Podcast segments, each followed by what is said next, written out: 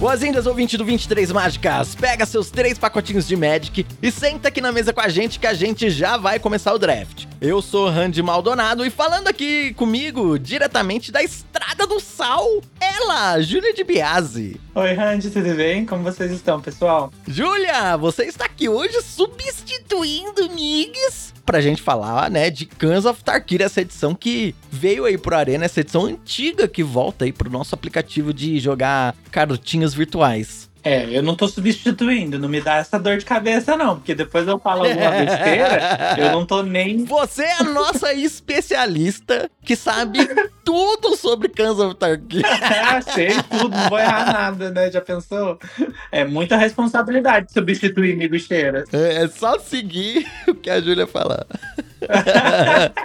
Ouvinte, a Júlia, ela é dona de uma loja de Magic, uma jogadora experiente de draft, também minha amiga, amiga do Migs, tá sempre lá conversando com a gente lá no grupo do Migs sobre draft em geral. E ela veio aqui porque ela jogou bastante essa edição. Então ela veio dar aqui algumas dicas pra gente. Júlia, fala um pouquinho mais de você, sobre a sua loja também. É, bom, como né, o Randy tá falando, eu sou dono de uma loja chamada Neutral Ground. Ela fica no interior de São Paulo, né, numa cidade chamada Guaratinguetá, pertinho de Aparecida do Norte participo lá do grupo do Migo Cheiras, do Migo Chat, e eu tô meio que sempre jogando draft no Arena. Então eu não jogo outros formatos, a não ser que alguma coisa muito bizarra esteja acontecendo, mas normalmente eu tô jogando draft no Arena. Eu costumava jogar bastante tradicional e por algum motivo na minha cabeça agora eu voltei a jogar o Premier. Eu gosto bastante de draft, sempre gostei, sempre foi meu formato, meu formato favorito. E aí eu tô aqui para falar um pouquinho desse formato que chegou hoje no Arena, hoje dia 12 de dezembro. Isso mesmo, mas antes da gente falar sobre esse formato,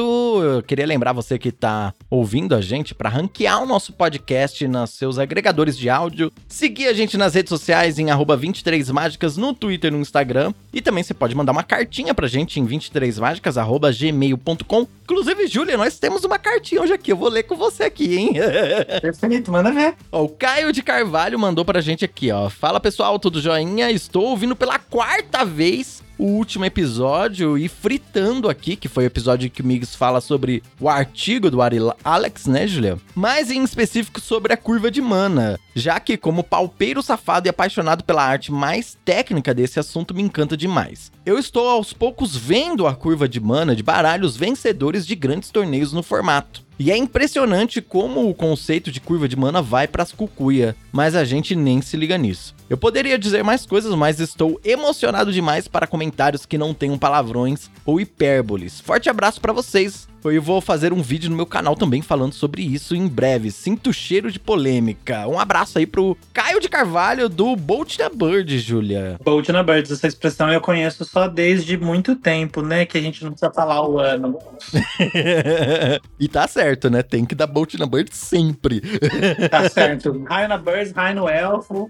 É sempre assim. Raio no Ramp. Obrigado, Caio, pelo, pela sua cartinha. E você que tá ouvindo a gente também, não se esqueça que a gente tá apoiando aqui um Instituto MOL esse mês. Eles que são uma instituição que impulsionam outras organizações da sociedade civil, outras ONGs, e eles têm um site bem legal que é o Descubra Sua Causa. Tem um link aqui na descrição de, do episódio, assim como também tem um link na descrição do episódio pra loja da Jula, pro site, né? Pra você comprar suas coisinhas de Magic lá. E aí nesse Descubra Sua Causa você pode fazer um quiz para descobrir organizações que você pode ajudar e que combinam com você, tá legal? Então clica lá que é bem legal. E acho que de recadinhos por hoje é isso mesmo. ah, apoia-se, né? apoia.se barra VTM para você apoiar o nosso podcast financeiramente. Você pode ter acesso aos episódios antecipado, né? Quando eu acabo de editar, eu já jogo no grupo para pro pessoal de lá ouvir. E uh, quem sabe aí, né, eu não consigo criar novos conteúdos aí. Quanto mais pessoas ajudarem o podcast financeiramente, mais conteúdos eu vou conseguir trazer para cá. Inclusive o conteúdo de entrevistas da comunidade do Magic. E a Júlia já tá aqui, ó, já está na fila para entrevista.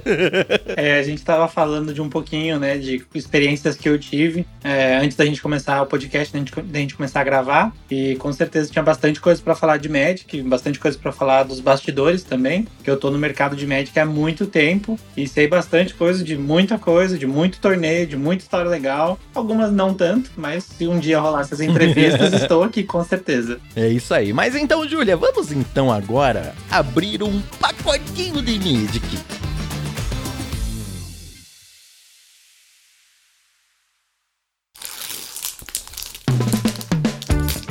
Hum, cheirinho de carta nova é bom demais.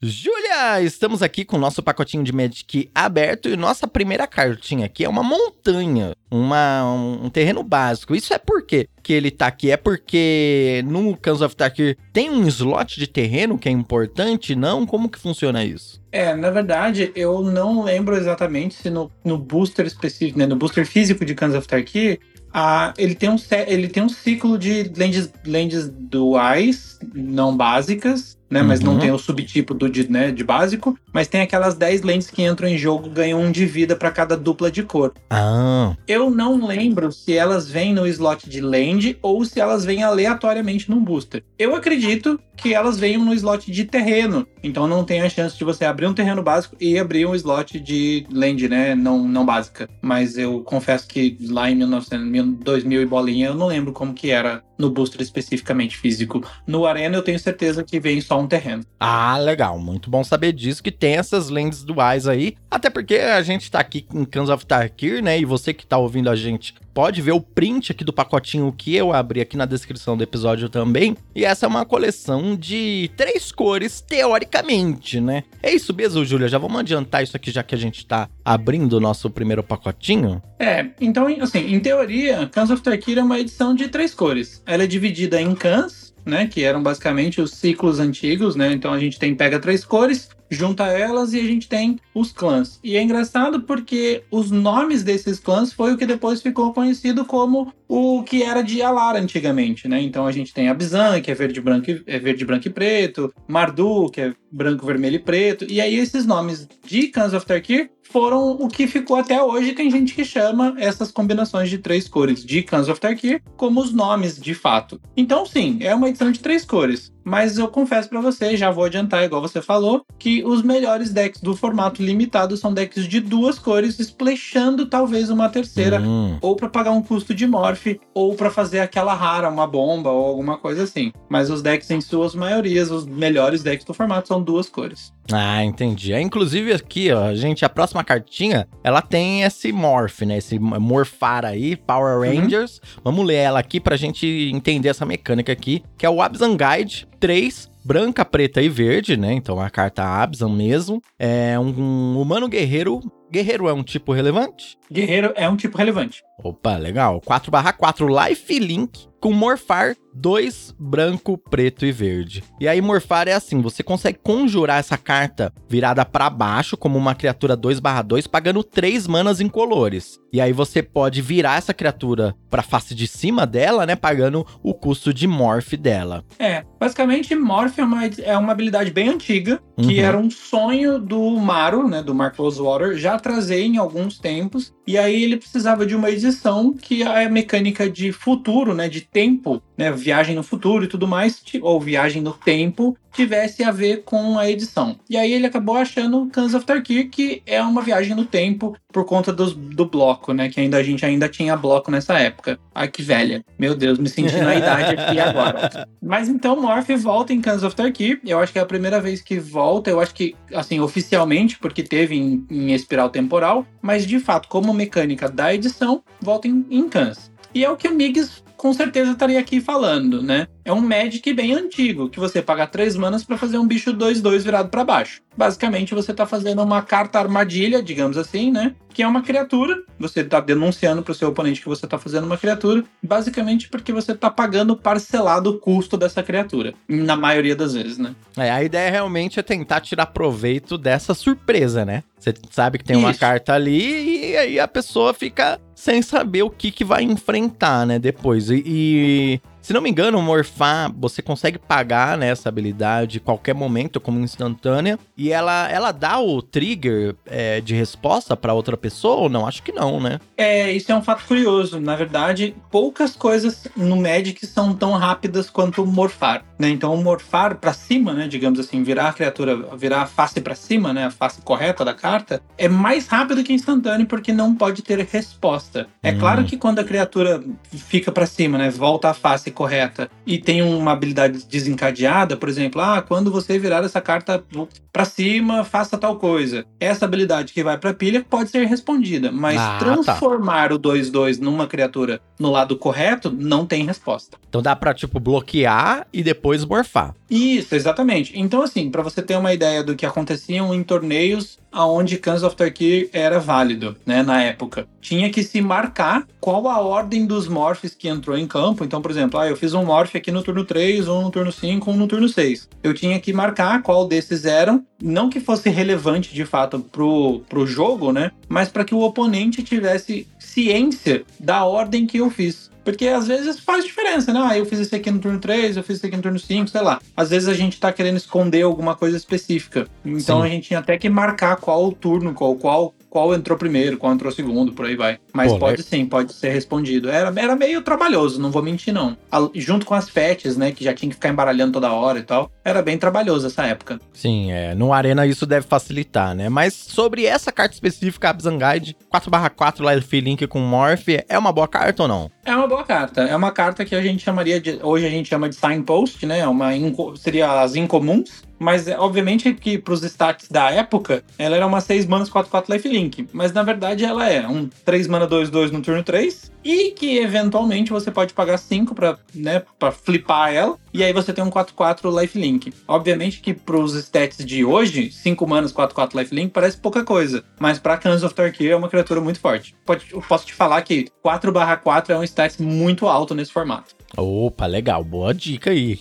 já, já fica interessante nesse, nesse número aí de 4/4. E ser um guerreiro também é importante, né? Legal, a gente talvez vai discutir mais sobre isso depois. Ó, a próxima carta aqui é Feed the Clan, 1 um e verde por uma instantânea que você ganha 5 de vida. Tem uma palavra aqui, ó, Ferocious. Você ganha 10 de vida ao invés de 5 se você controlar uma criatura com poder 4 ou mais. Ah, então aquela velha mecânica do criatura com poder 4 ou mais, né? É, então essa mecânica é o feroz, né? Tem algumas mecânicas na edição que são para cada clã. Então, uhum. esse clã específico do feroz é o clã Temur, que é o certo. azul, verde e vermelho. Então, se importava se você tivesse uma criatura com poder 4, algumas coisas, alguma mágica ou uma criatura tinha alguma coisa melhor para fazer, sabe? E a carta é boa? Vale a pena ganhar não, 10 de vida? Obvia obviamente não, né? Obviamente, ganhar vida a gente sabe que é uma coisa que é do passado, né? Mas, curiosamente, essa carta jogou bastante, porque uhum. ela jogou no Modern, às vezes, pra responder ao Mono Red. Porque ah, 10 sim. de vida era, era muita vida numa época que,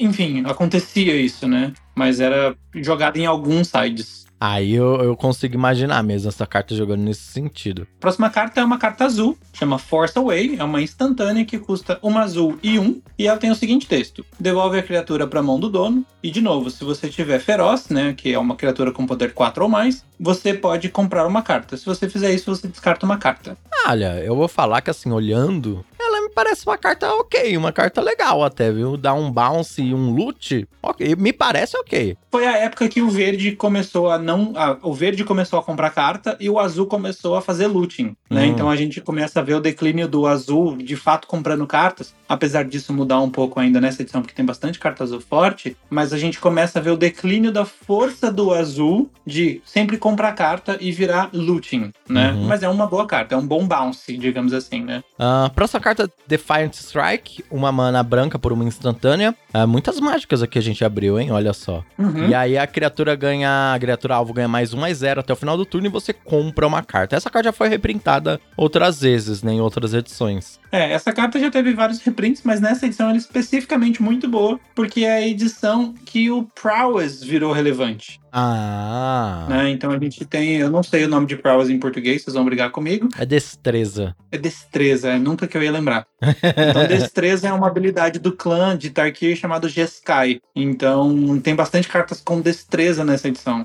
Então era muito relevante fazer uma mana branca, dar basicamente mais dois mais um, né, por conta do Prowess, e ainda comprava uma carta. Ah, tá. Nesse sentido, realmente parece interessante, viu? Porque só de ver ela aqui, eu falei, ah, essa carta é né, em outras. Mas já tem esse contexto que deixa ela interessante nessa edição, né? Curiosamente, no nosso booster, a gente vai ver mais duas mágicas, né? É, verdade. Qual que é a próxima? A próxima chama Barrage of Boulders. Eu não lembro o nome dela em português, mas ok. É uma vermelha e dois para um feitiço que diz: causa um de dano a cada criatura que você não controla. E de novo, feroz se você tiver uma criatura com poder 4 ou mais, criaturas não podem bloquear esse turno. Né? Então, basicamente, aí é um 3 mana 1 de dano em tudo. E se você tiver uma criatura com poder 4, ninguém pode bloquear esse turno. Foi uma carta que foi bem utilizada no formato. Né? A gente vai falar de alguma, alguns arquétipos, mas o RW, né, o Boros, né, é muito forte nesse formato. Boros herói ou Boros guerreiro. E com certeza essa carta finalizava jogos porque às vezes a board ficava enorme e aí você fazia isso para ninguém poder bloquear e batia letal. Sim, é isso que eu ia falar. Essa, eu já vi cartas parecidas. Aquela de Ferexa Tudo Será 1 custava 4 e via bastante jogo, porque era um formato bem agressivo, né? Então você começava a bater ali turno 1, turno 2, turno 3. E aí depois era só juntar board para fazer a finalização, né? Acho que é mais ou menos nesse sentido. Isso. Curioso que a carta que a gente tá vendo hoje em dia, que é de LCI, não vê tanto jogo, né? Mesmo tendo descobrir, né? Não. Mas é porque custa 5, não 4. Acho que se custasse 4 e descobrisse 3, teria visto bastante jogo. É, eu acho que é mais ou menos isso mesmo. Agora, a dúvida que eu tenho aqui é o seguinte: essa edição ela tem criaturas tipo X1 que são relevantes, que vão morrer para isso, ou a ideia é só realmente não bloquear? Ela tem algumas criaturas X1, tá? Mas X1 não é, não é tão assim aparente no formato. Hum. O que acontece é que tem bastante token no formato, e principalmente tokens de guerreiro. Então é um formato que às vezes você dá um de dano em,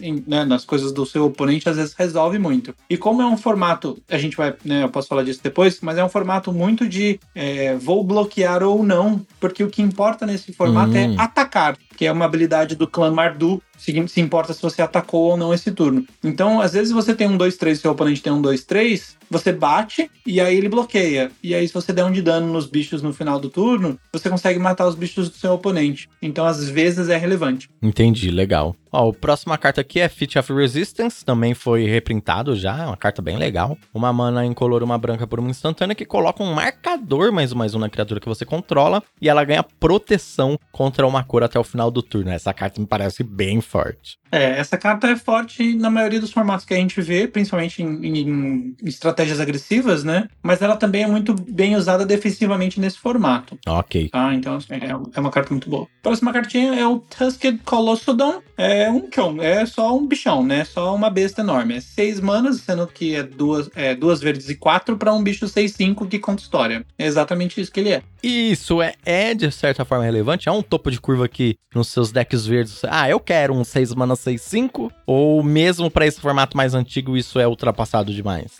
Assim, faltou uma carta para você colocar no seu deck e você tem isso na sua pool, você vai colocar? Provavelmente porque é um bicho enorme e bichos com resistência 5 ou mais nesse formato são muito bons. Mas não é uma coisa que eu quero ativamente colocar no meu deck. Legal. Bom saber.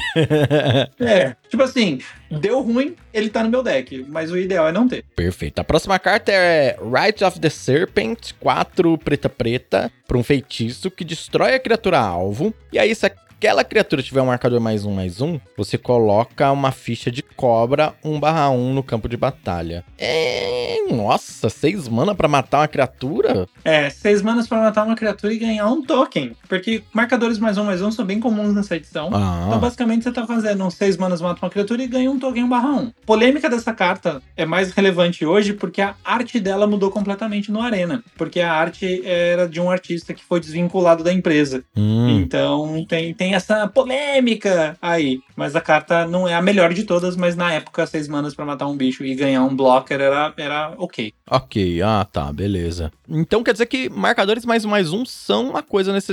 É uma habilidade muito do, do Abzan, não é? É, tem uma habilidade nessa edição chamada Outlast, que de novo eu não vou saber o nome em português, mas basicamente significa você pagar um custo, virar aquela criatura, né? De novo, ela não pode estar enjoada, mas você vira aquela criatura ela ganha um marcador mais mais um. Você faz isso como feitiço. Então era muito comum você, às vezes, passar o turno virando uma criatura sua, pagando custo, né? E ela ganha mais mais um. Aí ela cresce ali a, a, até o ponto de virar um blocker, alguma coisa assim, né? É, e tem criaturas nessa edição que se importam, por exemplo, assim, as criaturas com marcador mais mais um que você controla têm uma habilidade habilidade X. Então a gente tem alguns, entre aspas, lords na edição que dizem, né? Se você tem criaturas com mais um mais um marcadores, elas têm voar, ou tem lifelink, ou tem first strike, ou tem alcance. Então tem algumas criaturas nessa, nessa edição que se importam em ter marcadores. Ah, interessante. Você falou aí palavras-chave que são fortes, né? Voar, lifelink, sim, sim, sim. iniciativa. É... Esses lords, eles são boas cartas, assim? Se você vê eles no draft, são, são, são uma coisa cartas. que você gostaria de ter. Ah, é, tá, o, legal. o que dá voar, principalmente, né? Claro, né? Isso que a gente sonha. Ele com certeza é o melhor do ciclo. Ele é, se eu não me engano, 3 manas 3-2. A gente pode ver até se tá nesse booster. Mas ele é o Abzan Falconer. E, o, e a habilidade dele custa só um branco pra ativar. E aí você meio que já tem um bicho 4-3 assim num turno seguinte. E aí já vira voar. E ele dá voar pros outros bichos com os marcadores. Então é, é bem bom. Uh, qual a nossa próxima carta? Nossa próxima carta é um Rakshasas Secret,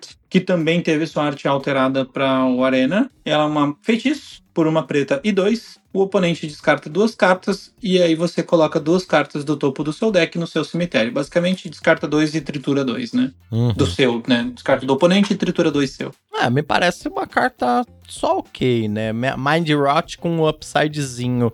É, cemitério é relevante? Cemitério, é... cemitério é bem relevante. É porque tem aquela coisa de exilar, né? O Delve, né? Isso, tem o esquadrinhar. Esse eu sei o nome em português. Esquadrinhar, o Delve. É, o Delve, mas é que foi muito utilizado. Delve era a mecânica do clã Sultai e era muito, muito, muito, muito utilizado. Tanto que a gente teve cartas depois que foram banidas e tudo mais. Legal. E essa carta também teve a arte alterada por conta também de uma pessoa desvinculada ou foi por conta da arte mesmo? Não, acho que foi só a arena. Ah, tá. É. Porque eu lembro que, porque é, que é um Raksha, né? Hakasha, sei lá, que é um, um ser da, de, de uma mitologia e tal. E teve uma alteração aí, né? Que eles não vão ser mais um tipo de criatura gato, uma coisa assim, né? Isso, é, teve essa mudança, né? Acho que todas as cartas que, é, que são rakshasas, se eu não me engano, nessa edição, mudou a arte, porque eu vi algumas outras jogando algumas partidas e eu vi que já estão com as artes diferentes também. Próxima carta é Tormenting Voice, também uma carta conhecida. Você vê que Cans of Tarkir teve bastante carta aí que virou, tipo, muito conhecida, né? Eu não sei se foi a primeira vez que printaram Tormenting Voice, né? Mas uma carta aí que tá aí sobrevivendo nas edições. E é uma incolor e uma vermelha para um feitiço que você, para conjurar, tem que descartar uma carta. E aí você compra duas cartas. É, eu acho que foi a primeira, primeira versão, sim, né? Porque, como eu falei, né? Cans of Tarkir é uma edição que é sobre viagem no tempo.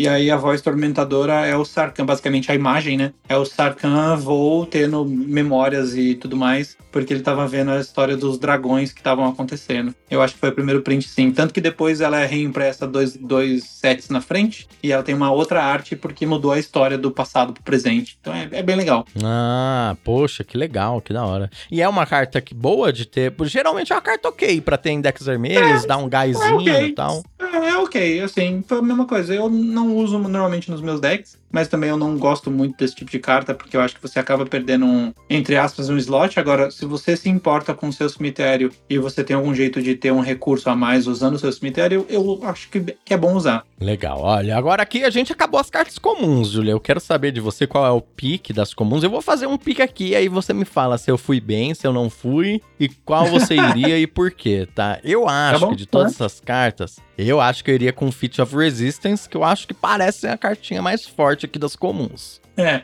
vendo só as comuns, provavelmente eu pegaria o Abzan Guide, porque é, é, pela versatilidade. E foi aquilo que eu te falei. O fato de ser um guerreiro, ser 4-4 e ter morph, acaba me colocando, entre aspas, na frente, porque eu posso jogar de preto e branco, que se importa com guerreiros, e splashar o verde, né? Pra poder fazer o morph dele. Então eu acho que dessas cartas das, das comuns, provavelmente eu pegaria a Bizangaide. Legal, é. Eu geralmente teria medo de pegar uma carta multicolorida, ainda mais de três cores no P1, P1. Não no P1, P1, porque a, ser só comuns não é mais P1, P1, né? Mas enfim, é, se sobrasse só as comuns, hein? eu ficaria um pouquinho com medo, mas é legal saber que você pode ter um pouco de ousadia nesse formato, nesse sentido, né? É, e assim, querendo ou não, ela não é uma carta multicolorida, né? Na verdade, ela é uma carta incolor, é 3 mana 2, 2. Ah, legal, verdade, boa. E, e acontece, viu? Infelizmente, nesse formato acontece. Ah, faltou uma criatura, mas eu peguei um Morph aqui e três mana 2-2 no meu deck, vai.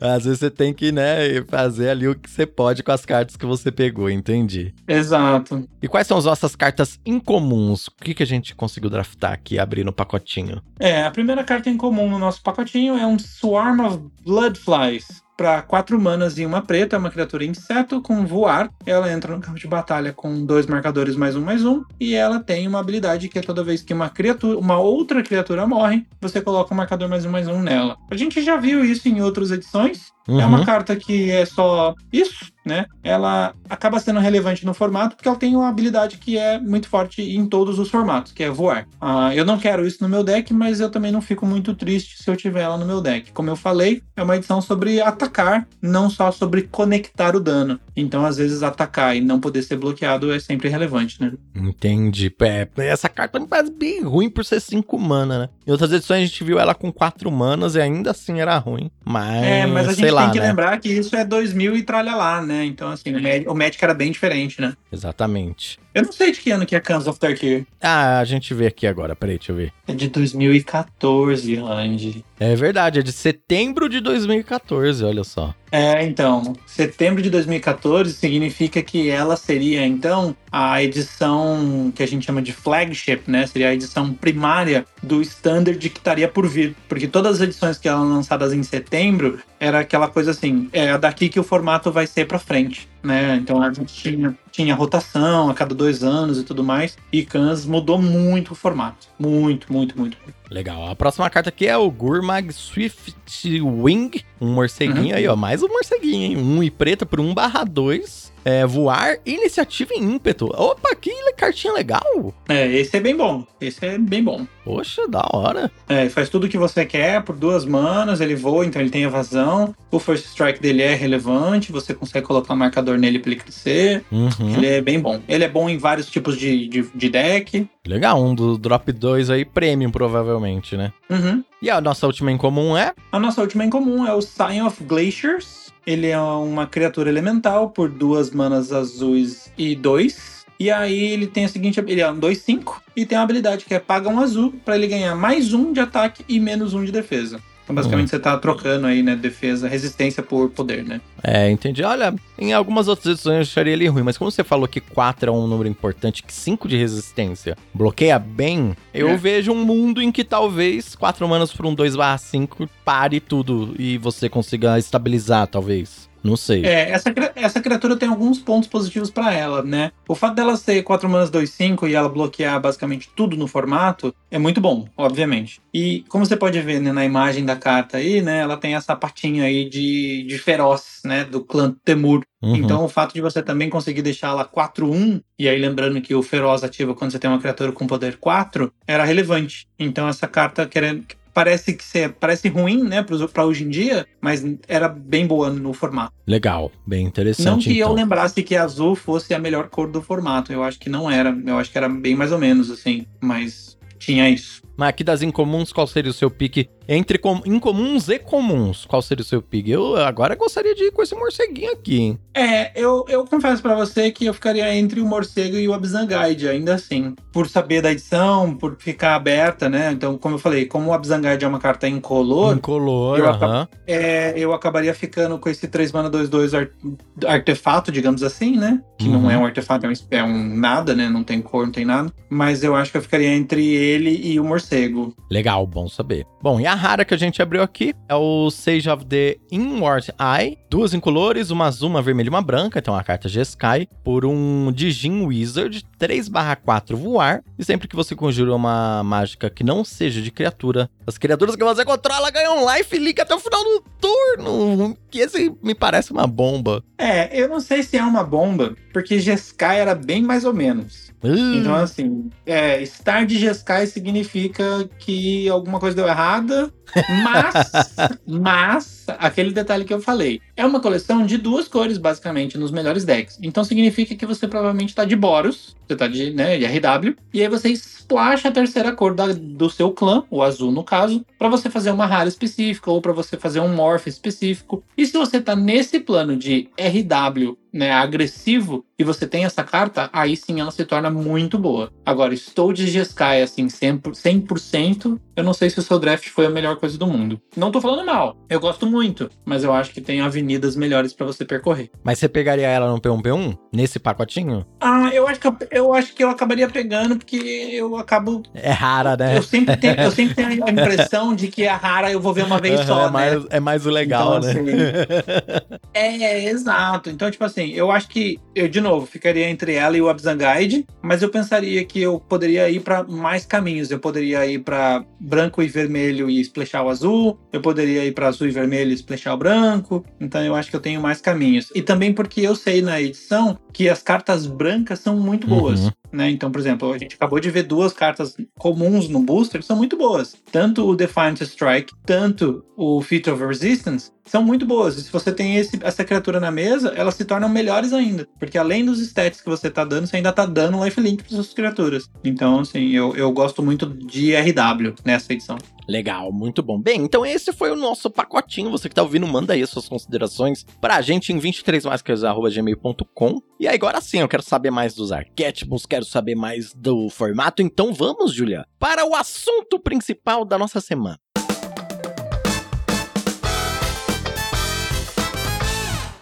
Júlia, estamos aqui então no assunto principal. Vamos falar sobre esse formato tão interessante. Tô curioso para jogar ele e queria saber de você aí um fazer um pequeno resumo do formato pra gente. Você já falou algumas coisas do nosso pacotinho, é claro, né? Formato é de duas cores mais splashando. Existem alguns tipos que são interessantes. Morph é uma coisa também, uma habilidade interessante. Mas o que mais você poderia trazer de resumo pra gente sobre o formato? Pra quem for jogar aí já não ir assim de, de olhos vendados, né? É, então vamos lá. Eu acho que é assim, foi, foi muito o que eu falei, mas eu preciso me corrigir de uma coisa. O Abzan Falconer, que é a criatura lá que eu falei que é o, um dos lords de marcadores, né? Ele é 3 manas 2-3 e não 3 manas 3-2. O 3 mana 3-2 é um 4 manas 3-2 que dá lifelink para as criaturas com mais um mais um. Então ele é melhor que eu imaginei. Que ele é 3 mana 2-3, quer dizer que ele bloqueia qualquer morph. Então hum. ele, é, ele, é, bem bom, tá? Ele é bem bom. Interessante isso, de 3 de resistência, bloquear qualquer morph sem marcador, né? É, 3 de resistência já é bem bom no formato, por si só, assim, sabe?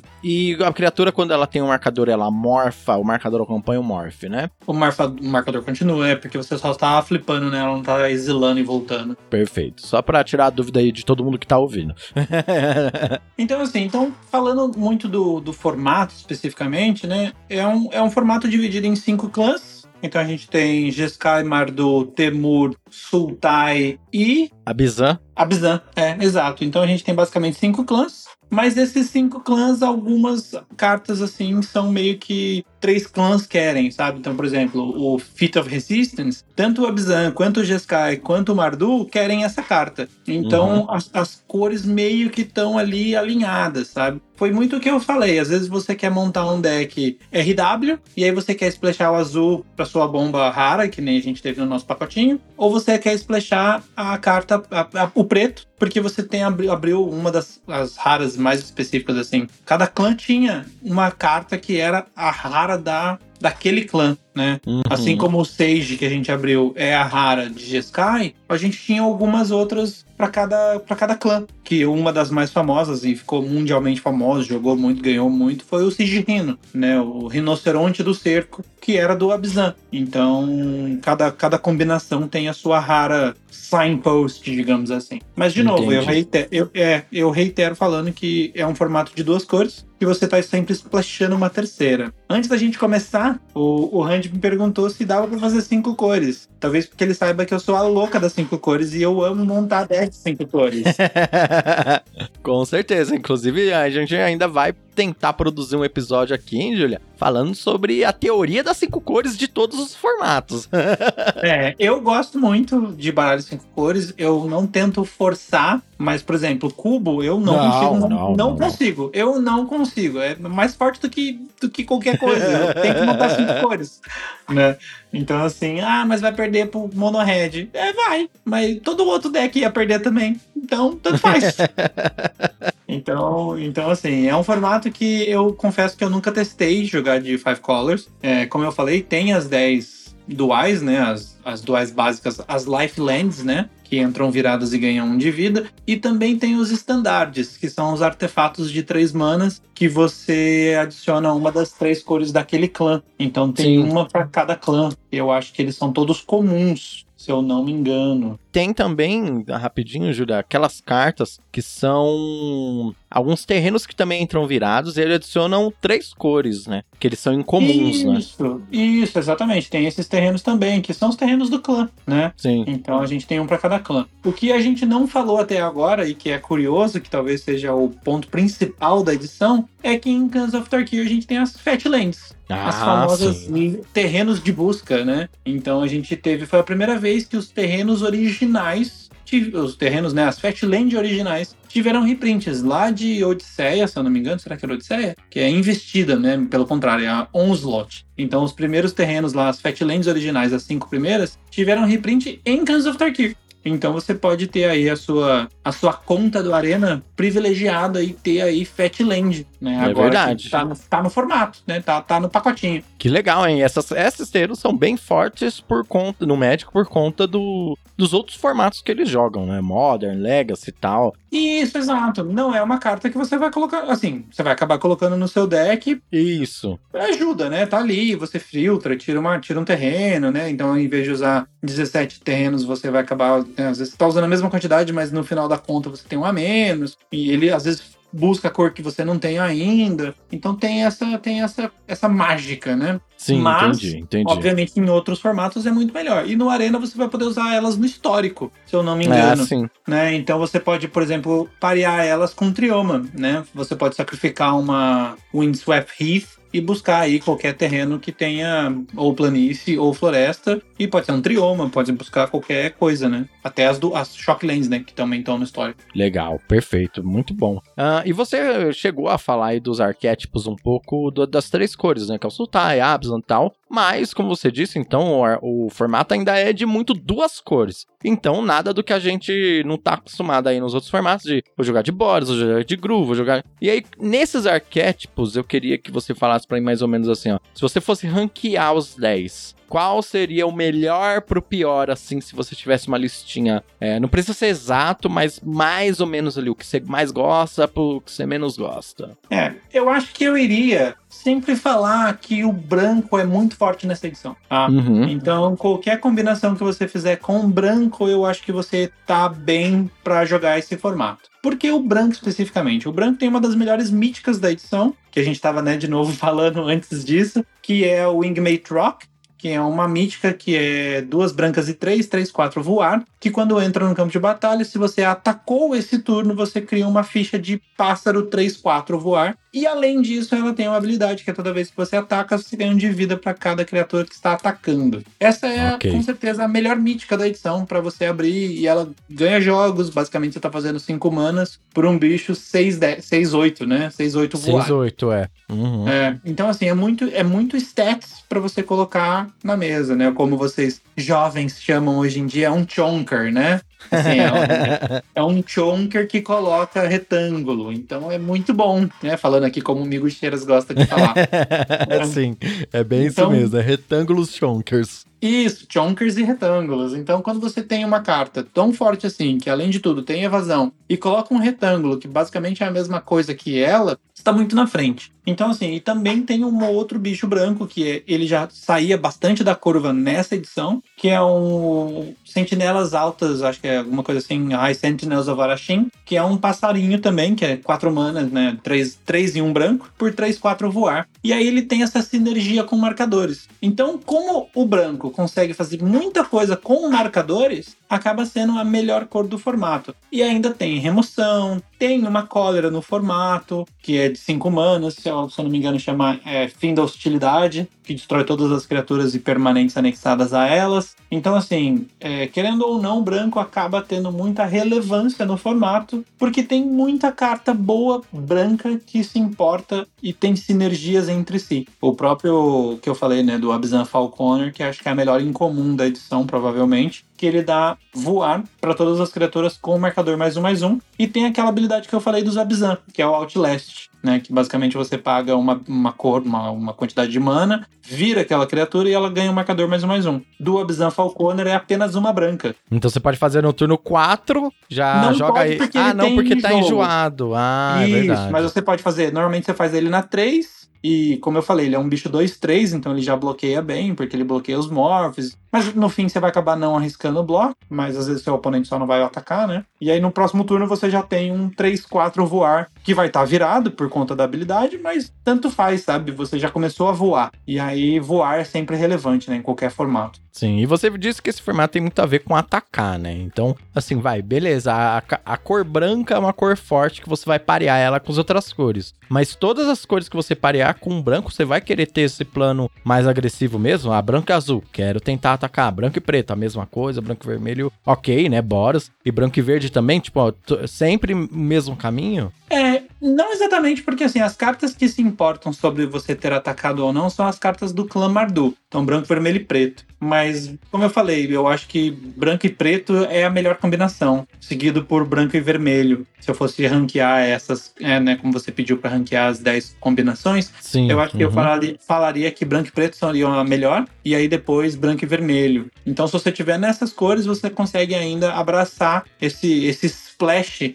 para terceira cor e aí ter acesso a essa variedade boa de cartas do clã Mardu, que se importa em atacar, tem remoção, tem bichos bons, mesmo você usando cartas como eu falei, né, do Abzan Falconer, que claramente, como o nome diz, é do clã Abzan. Entendi, beleza. E tem, quais são os arquétipos que menos você gostaria de entrar assim? Você só vai entrar se você estiver sendo empurrada para essas cores. Quais são esses arquétipos? Você disse que azul já não é muito bom, por exemplo. Isso, é. Eu acho que o espectro né, dessa edição seria o BW de um lado, né, o branco e preto de um lado, e do outro lado qualquer combinação com o azul. É, como eu falei, Jeskai não é tão excelente assim. Claro que se você abrir todas as bombas de Jeskai, o próprio Jeskai, né, tem os encantamentos de cada clã da edição. O Jeskai Ascendance é muito bom, que é um que dá mais um mais um e fica desvirando as criaturas e tudo mais. Mas assim, você tem que trabalhar para poder fazer aquilo dar certo. Uhum. Então, eu acho que no mesmo espectro, né, do, do outro lado, seria qualquer combinação com azul. Apesar de achar que azul e verde ainda dá para você caminhar por conta de incomuns muito boas. Hum, interessante. Você tem ali um,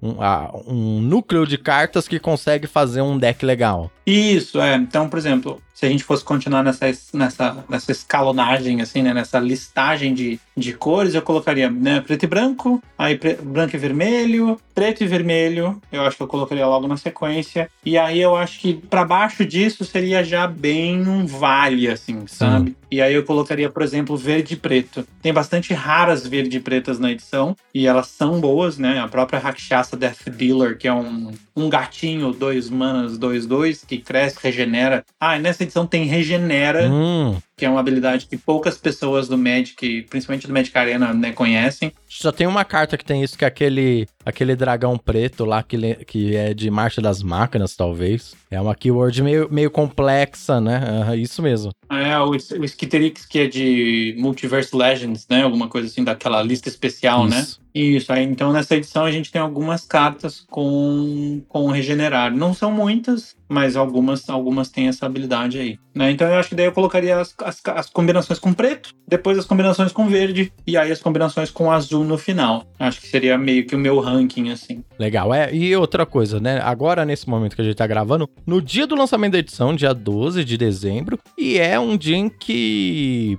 a gente ainda não tem dados do Seventeen Lands e a edição foi jogada muito no físico, né, Julia? Então, também não tínhamos uhum. dados do Seventeen Land antes, né? Isso é uma coisa interessante que a gente vai ter agora essa análise realmente matemática do formato que não, a gente não teve antes, né? Ah, com certeza. Eu sou muito fã de análises matemáticas, né? Então, assim, eu gosto muito de ver probabilidade, estatística e tudo mais. E é muito engraçado porque eu lembro de ter assistido o Pro Tour Cans of Tarkir. Hum. Eu não lembro de fato quem ganhou o Pro Tour e tal, mas eu lembro de ter assistido. E aí o que eu mais gostava de assistir nos Pro Tour da vida era, obviamente, o draft, né? Então eu lembro de ter visto, por exemplo, a mítica branca que eu falei, outras combinações. Eu lembro.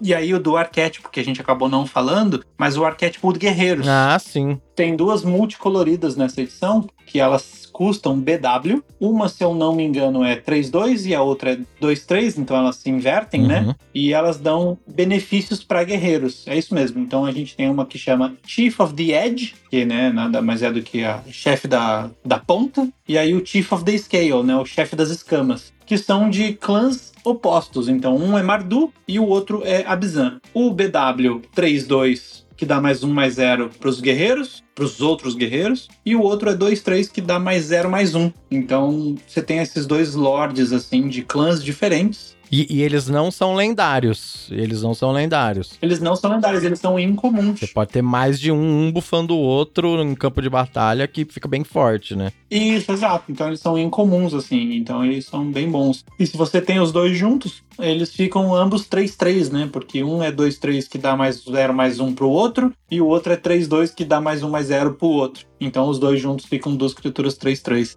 Legal, legal. Mas, como a gente tava falando, eu lembro muito disso, de assistir o Pro Tour Scans of Tarkir, porque eu gostava de ver draft, eu gostava de assistir. Eu acho que nesse Pro Tour, se eu não me engano, também teve um brasileiro que fez top 8. Então, acho que, acho que vale a pena depois o pessoal ver lá, lembrar e tal. Legal, boa, deve ter gravado alguma coisa no YouTube aí, deve ter, pra gente poder ver esse Pro Tour e aí, e também dá essa ideia do Pod Draft, né, que é um pouquinho diferente, mas que também você consegue pegar uns insights bem, bem interessantes sobre o formato, né? Ah, você falou que do Arilex né, no começo, né? Foi o Arilex que você falou no começo? Foi o Arilex que ganhou. Ah, é verdade. O Mix comentou isso no último episódio. Foi o Arilex que ganhou é, o Pro Tour do Starkir. Olha aí, pessoal. Já fiquem espertos. Já ouçam esse episódio. Se você perdeu o último episódio, vai lá ouvir agora.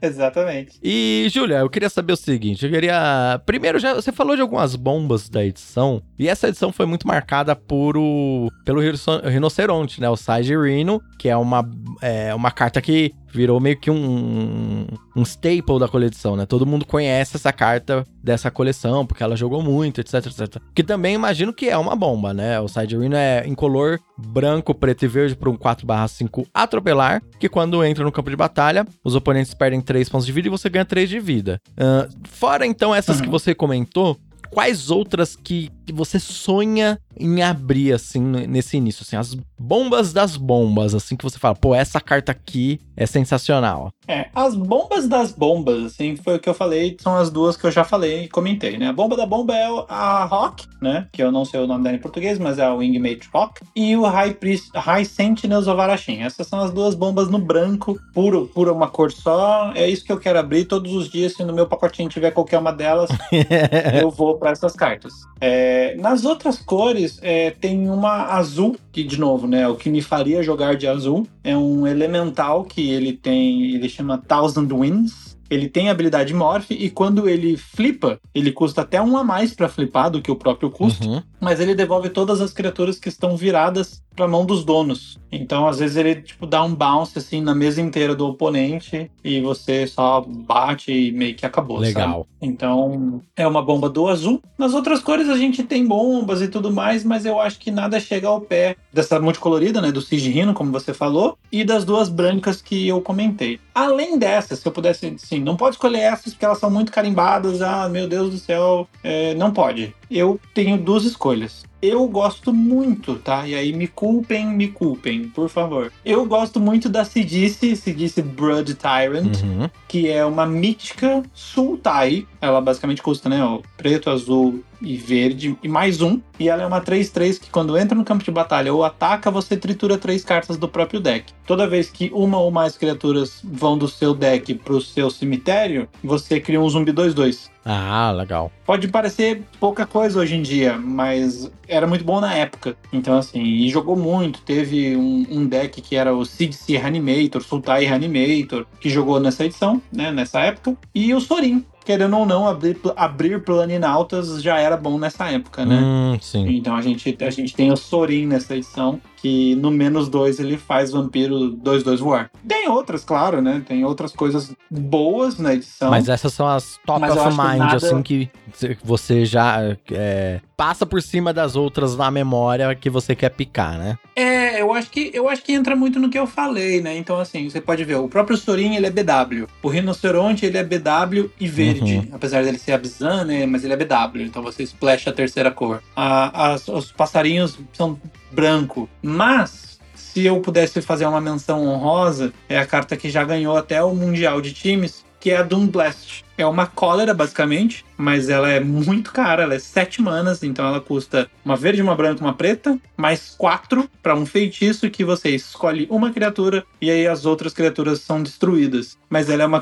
uma cólera que deixa um bicho seu, né? Uhum. Então normalmente você acaba ganhando o jogo por conta do, do swing. Sim, né? entendi. Você escolhe um bicho seu, mata todo o resto, bate e meio que o seu oponente tá. Provavelmente um build around ali também possível, né? E tal. É, então eu acho que são essas cartas assim que se eu abrisse no meu pacotinho, eu ficaria muito feliz. Dune Blast, os dois passarinhos brancos, Siege Rhino, o Sorin, né? Que são cartas todas BW, né? E aí você tinha falado de algumas incomuns, né? A Bizão Falconer é, sendo a principal aí. Quais outras cartas incomuns que você acha que o pessoal tem que ficar de olho se ela tá roletando, se ela tá vindo no pick 6, por exemplo, para as pessoas ficarem de olho aí para as melhores incomuns do formato, na sua opinião, nesse início de formato. Eu acho que eu vou acabar ficando chovendo no molhado, mas é porque realmente branco é bem forte do, do, perto das outras cores nessa coleção. Nessa coleção a gente tem a primeira aparição do Seeker of the Way, que depois foi pro Pauper, né? O duas manas, 2-2, com destreza, que quando você faz uma mágica de não criatura, ela ganha lifelink, se não me engano. Então já é muito bom. Né? Você provavelmente não vai ver isso no pick 6. Mas se você vê essa criatura no pick 6, provavelmente significa que o branco está bem aberto, estaria um caminhão aberto. Ou pelo menos as outras pessoas estão lendo errado algumas cartas do branco Ou as e vai sobrar, estão né? lendo errado, exato.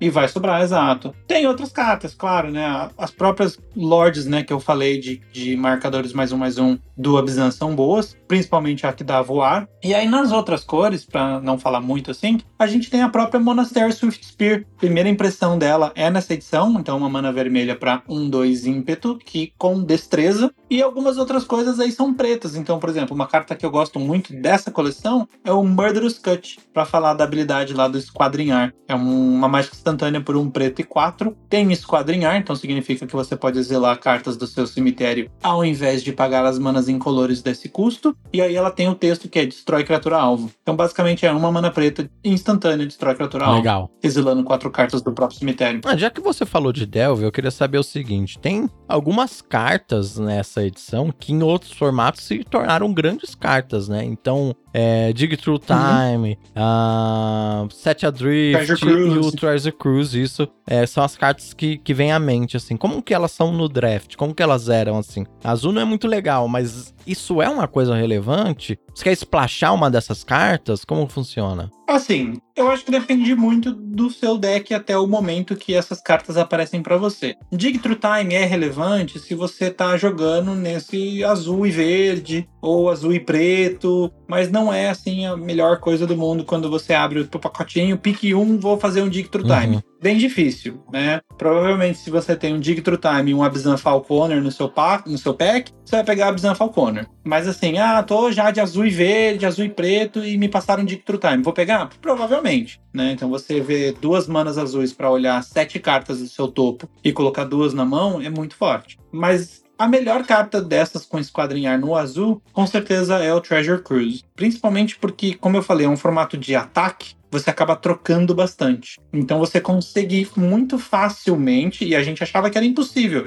A gente falava na época assim, nossa, mas oito manas.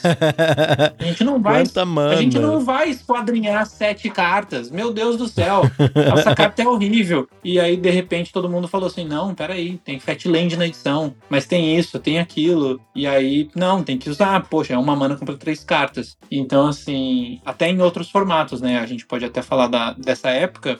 E foi muito rápido, assim. Rápido não, mas foi muito eficiente o ban de Treasure Cruise, porque o Modern, nessa época, é, fez o Burn virar o melhor deck do formato, né? Então, assim, o Burn era bom, como sempre é, né? É um, é um deck sólido, mas nessa época você jogava com tanta fetch que você usava as fetches com azul para poder buscar Steam Vents e fazer um Treasure Cruise, porque às vezes você ficava sem gás, mas você fazia mana raio, mana isso, Fat Land, Fat, não sei o que, agora eu vou comprar três cartas aqui e te matar. Entendi, é, faz sentido. É, e Fatland é um uma boa dica aí, né? Se você tem uma Fatland azul mais um Treasure Cruise, você consegue buscar a mana azul que você precisa para pro Splash e ainda tá alimentando o cemitério, né? Bom combinho aí nesse sentido. É, então assim, não são cartas que eu vou priorizar no meu draft, principalmente porque eu falei já, né? Azul não é a minha cor favorita nessa edição. Mas se eu tô de azul, talvez eu queira um Treasure Cruise pro meu deck, porque no final do jogo a gente fazer uma mana azul, comprar três cartas, é o Magic que Richardinho queria, né? Sim, é verdade. E agora, para finalizar, Júlio, eu queria saber o seguinte: queria saber sobre as cartas mais importantes do draft, hein? As cartas comuns. Quando a gente vai pro, pro comum, eu sei que você vai falar que branco e vermelho provavelmente e preto deve ser bons, mas quais são as cartas específicas que talvez você pegaria em cima de uma rara, que você pegaria em cima de uma incomum de outra cor? Quais são as cartas comuns premium da edição, na sua opinião? É, eu acho que assim, como a gente tá falando de 2014, é, é preciso que a audiência entenda que era um outro formato, né? Era um outro Magic nessa época, né? 20 anos, 10 anos atrás, é isso? 10 anos 2014, atrás, 10 já. Anos atrás, isso dá até já, medo né? de falar, né? 10, mas, 10 anos 2014 está há 10 anos no passado, praticamente. Isso, exato. Então, assim, então é um formato que a velocidade era totalmente diferente. Então, por exemplo, ao invés da gente ter Disfigure, ou até mesmo agora o peso morto, a gente tinha o peso morto, só que custava duas manas que é o Debilitating Injury, né? É exatamente o mesmo texto. As comuns dessa edição, para mim, são Kill Shot, que é uma branca e dois mais instantâneo destrói criatura atacante. Eu acho que é atacante, se não for virada. Algumas e uma carta preta que eu gosto muito, que é um Sultai Scavenger. Ele é 6 manas, sendo que é uma preta e 5, 3, 3 voar. Só que ele tem esquadrinhar. Então, às vezes, ele é uma mana preta, 3, 3 voar. E aí, obviamente, né, a gente tem alguns tricks, a gente tem algumas remoções no formato. E aí, né, a minha preferência, digamos assim, tem uma carta que parece inofensiva, né, parece até ruim, que ela é o Arrow Storm. Ela é duas vermelhas e três para um feitiço que dá 4 de dano a qualquer alvo. Só que se você atacou esse turno, ela, em vez de dar 4 de dano, dá 5 de dano e aquele dano não pode ser prevenido. Eu acho que a parte do prevenido é totalmente irrelevante, mas a questão é que você podia fazer 5 mana, cinco mana, 5 de dano no oponente e isso finalizava muitos jogos, sabe? Ah, sim, é em qualquer alvo. Ah, isso aí é uma, uma coisinha que as pessoas é. às vezes deixam passar ali, né? Mas é relevante. E aí, se eu fosse falar assim, ah, mas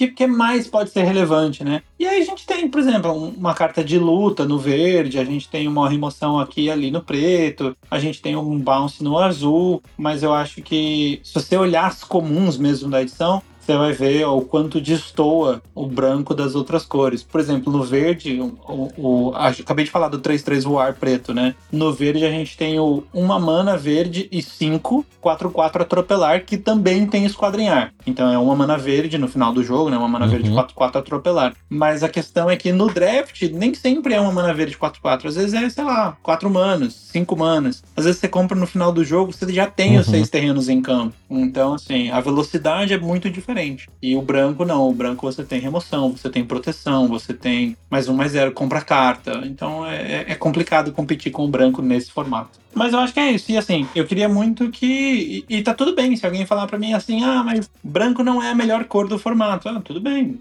Pode não ser, mas na minha experiência, no que eu lembro jogando, né, Cans of Tarkir, é que branco era muito mais forte do que as outras cores. Tanto pelo, pelo arquétipo de guerreiros, quanto pelo próprio arquétipo de ficar atacando. Então eu, e as míticas, né? As, era a melhor mítica da edição era o passarinho. Então acho que, acho que fica difícil não falar da cor branca nesse formato. Bem legal. E existe alguma diferença de navegação desse draft para os outros? Ou é meio que o padrão, assim, ah, pegar as melhores cartas, cartas com rate bom? Porque a LCI teve ali é uma navegação um pouco diferente, talvez. Uh, como que é em Cans of Tarkir pra você, assim? É meio tipo, pô, sempre tenta entrar no branco, ali no Mardu, no, e aí no, no Abzan, aí se não der eu vou para outro caminho. Uh, ou eu pego as melhores cartas de cada pack e acho o meu caminho. Como que é a navegação para você? É, eu acho que depende do que você tá jogando, obviamente, né? Se você tá jogando um odd draft num Pro Tour, vai ser completamente diferente sim, do que sim. se você tá jogando um 8-man no Arena. Então, no Arena você pode se dar o luxo de, sei lá, ah, vou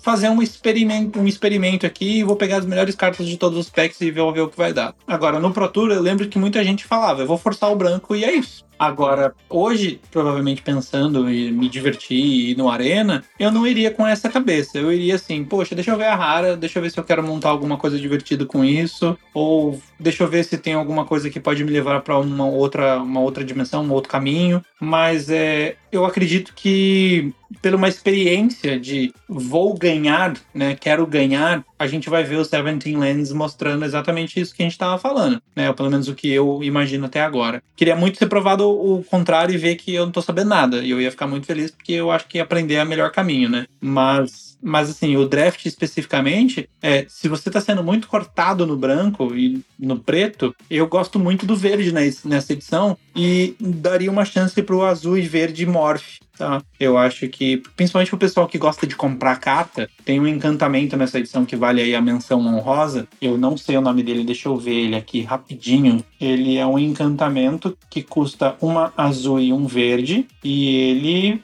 faz o seguinte: ele dá mais um mais zero, mais zero mais um, desculpa, mais zero mais um para todas as criaturas que estão viradas para baixo, então basicamente todos os morphs, chama planos secretos. E aí toda vez que uma permanente que você controla é virada para cima, você dá uma, você compra uma carta. Nossa. É, então assim, você consegue fazer esse encantamento na 2. Na 3 você faz um morph, que vai estar tá 2, 3 já. Então ele já tem um bônus, né? E aí na 4 você consegue, às vezes, flipar essa criatura e você já compra uma carta. Então o fato de você conseguir recuperar o tempo de, entre aspas, né? O tempo perdido de fazer 3 manas 2-2, você consegue comprar uma carta. Então eh, fica essa menção aí eh, de uma preferência que eu gosto de montar, que é o, o Simic Morph quando você tem esse encantamento, especificamente falando. Que legal. E essa edição era uma edição que você se divertia? O que você tá esperando agora para ela chegando no Arena? Você quer jogar? Você acha que vai ser divertido depois eh, do ano que a gente teve, que foi um bom ano pro draft, né? É, a gente tava falando disso antes e eu gosto. Eu só jogo draft basicamente no Arena, a não sei que alguma coisa dê muito errado e eu não tenha tempo. Mas basicamente eu só jogo draft. Eu não gostei de algumas das edições desse ano, confesso.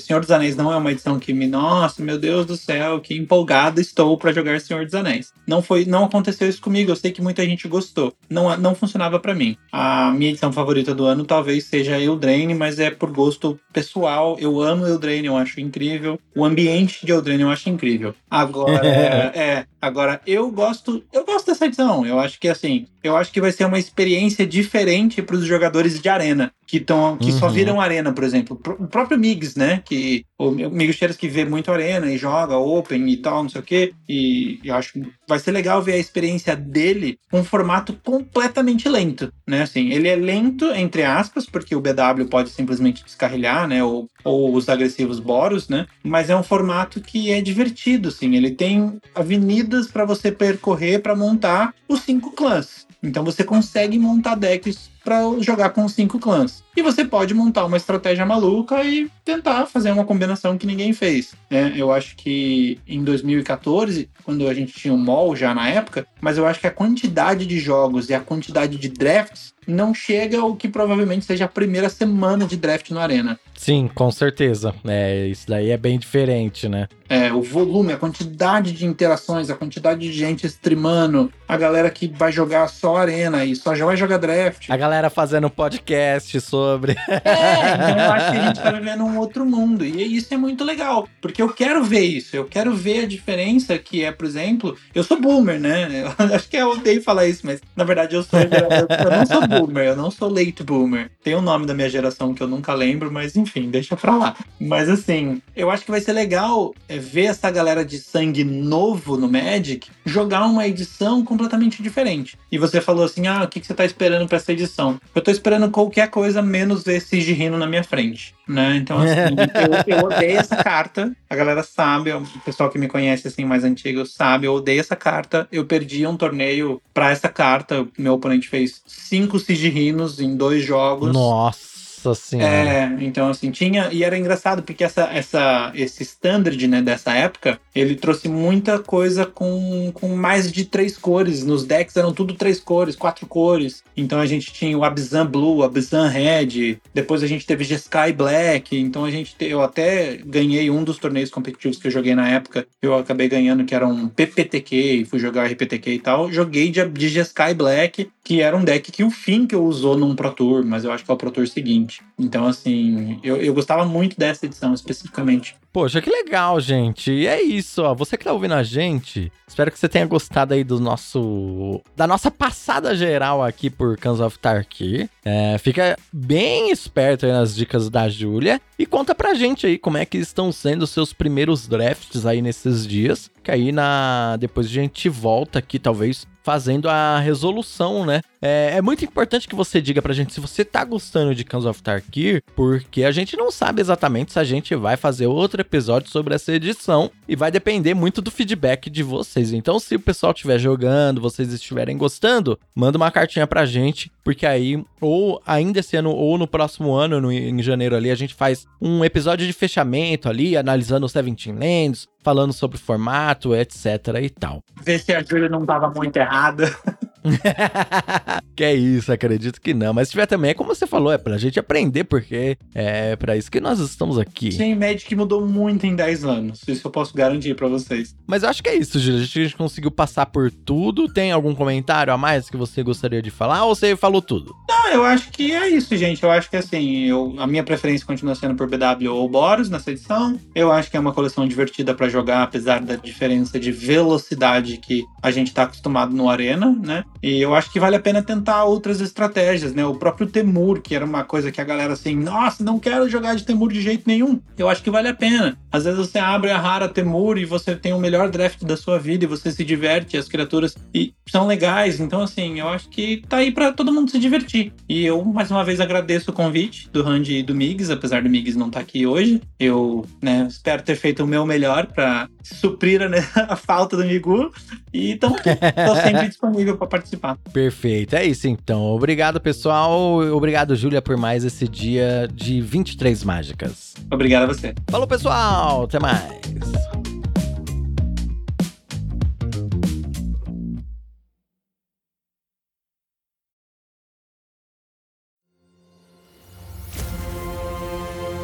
Este programa foi editado pela Grimório Podcasts.